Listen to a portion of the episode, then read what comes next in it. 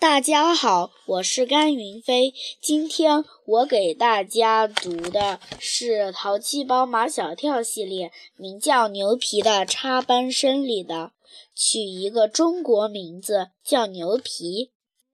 本说中国话像唱歌，将每个字音都弯来拐去，汉字的四声从他嘴里出来全变了调。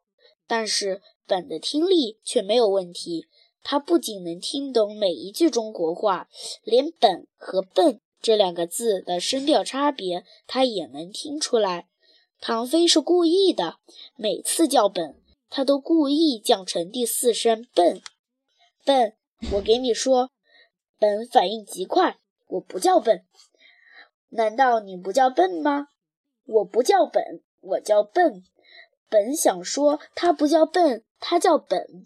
可这两个字的音从他嘴里弯出来，刚好说反。唐飞又笑得打嗝。马小跳对唐飞极其不满。唐飞，本都是我们的好朋友了，你还老把本叫成笨，真没劲。毛超息事宁人，我们干脆给本取一个中国名字，好得很。本拍着毛超的肩膀：“你是我肚子里的蛔虫。”这一声好得很，说明本也愿意有一个中国名字，这让马小跳他们兴奋不已。在他们的想象中，只有大人才能给小孩子取名字，也就是说，要等他们以后做了爸爸，才有权利给自己的儿子或者女儿取名字。没想到现在他们还是小孩子的时候，就可以给别人取名字了。毛超问本：“我们中国有百家姓。”你想要姓什么？本眨巴着他的绿眼睛。什么叫百家姓？我不懂。这样跟你说吧，比如我马小跳，姓马，名小跳。我明白了。本点着头。我想姓马，姓马有什么意思呢？你还是随我姓唐吧。本问唐飞为什么要姓唐？我不懂。唐是中国最牛的姓。最牛是什么东西？我弄不懂。中国的唐朝是历史上最强大的朝代，在你们美国，中国人常去的那条街叫唐人街。你说姓唐是不是最牛的？本说，我姓最牛，好不好？最牛不是姓。毛超问马小跳：“我不知道百家姓中有没有姓牛的。”马小跳想当然的：“有马就应该有牛。”有姓牛的，张达肯定的。有一个说相声的叫牛群，既然百家姓中有牛，就让他姓牛吧。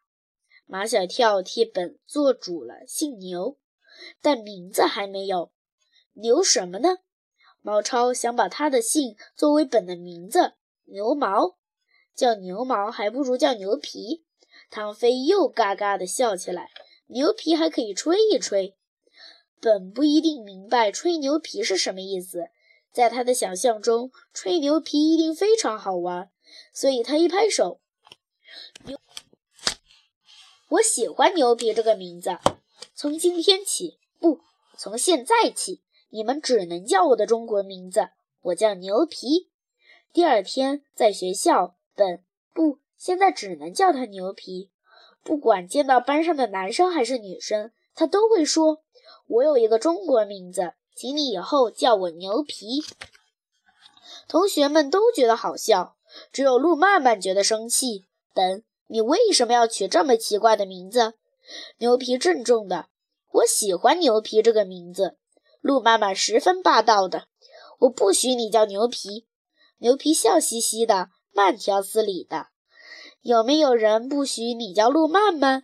马小跳和唐飞都在暗中握牛皮的手，为他助威。路曼曼有所警觉，他突然问牛皮：“你告诉我，谁给你取的这个名字？”这牛皮瞪着绿眼睛，在寻找毛超。毛超不知从什么地方冒出来。牛皮想说的是，谁取这个名字并不重要。重要的是，他喜欢这个名字，他只要这个名字，好得很。牛皮跟毛超来了一个紧紧的拥抱。你是我肚子里的蛔虫，你不说我也知道是谁给你取的这个怪名字。路曼曼怀疑，乱给本取名字的不是马小跳就是唐飞，他要把这个情况报告给秦老师。不一会儿，马小跳和唐飞便毕恭毕敬地站在了秦老师的面前。秦老师那像探照灯光一样的目光，在马小跳和唐飞的脸上轮流地扫了几个来回后，问道：“牛皮这个名字是谁取的？”唐飞说：“我本来想给他取一个具有中国特色的名字，比如，比如黄河，比如长江，他都不要。”马小跳说：“我本来想给他取一个威武的名字，比如金刚，比如泰山。”他也不要。我在问你们是谁取的“牛皮”这个名字？你们考虑过国际影响没有？秦老师不想跟他们两个绕下去，直截了当的：“你们不说，我也知道就是你们两个取的。这种奇奇怪怪的名字，也只有你们两个才想得出来。不只是我和马小跳两个，还有一个。”马小跳把毛超供了出来。毛超先取的是牛毛，我说牛毛不如牛皮，没想到本一下子就铁了心，非要用牛皮做他的中文名字不可。秦老师，这真的不怪我。秦老师再跟他们说下去，他怕自己的血压又要升高。你们去把本叫过来，我另给他取一个名字。马小跳和唐飞把牛皮带到了秦老师的跟前。秦老师对牛皮的态度不像马小跳和唐飞那样严厉，毕竟人家是国际小友人，而秦老师是相当注意国际影响的。本，听说你现在有了一个中国名字，秦老师，请您以后叫我牛皮。你知道牛皮是什么意思吗？不用知道，我喜欢牛皮这个名字。秦老师耐着性子，我们中国人的名字都是有意义的，所以我要重新给你取一个有意义的名字。谢谢秦老师，不用麻烦了。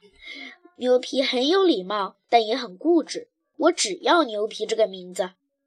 经验丰富的秦老师对这个太有主见的美国男孩一筹莫展，竟按中国老师的惯性思维搬出他的父母来。如果你你爸爸妈妈不喜欢牛皮这个名字，你会考虑重新取一个中国名字吗？牛皮轻描淡写，他他们尊重我，也会尊重我的喜欢。秦老师无话可说了，人家外国孩子就是这么自我，人家的父母就是那么民主，他喜欢叫牛皮就随他吧。谢谢大家。